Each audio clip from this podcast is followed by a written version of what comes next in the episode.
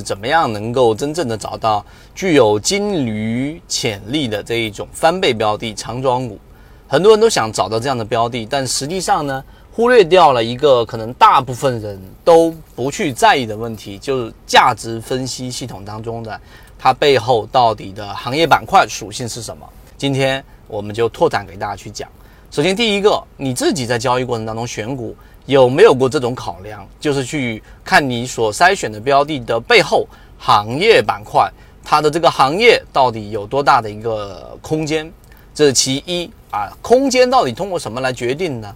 我们之前就说过一个最直接、最直观的一个方式啊，价值分析它其实没有大家想象中的那么复杂。它反而是一些很显而易见的原理，只是你并没有注意。那就是你所属的这个标的行业，它这个行业当中到底竞争是否激烈？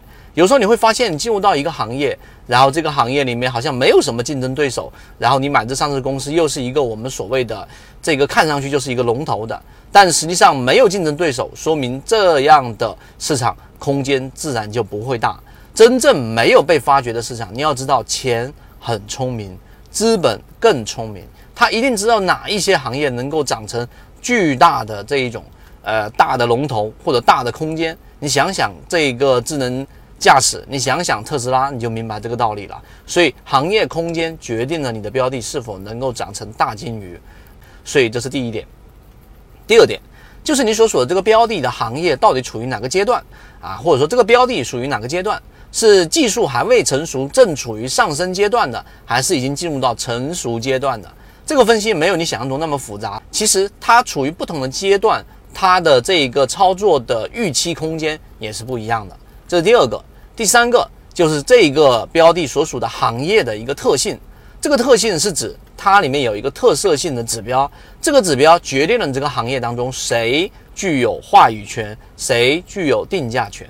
这一点尤其重要啊！我们圈子用圈子模型加上价值分析的这一套交易模式，既有很强的抵御风险的能力，也有很强的这一种爆发能力。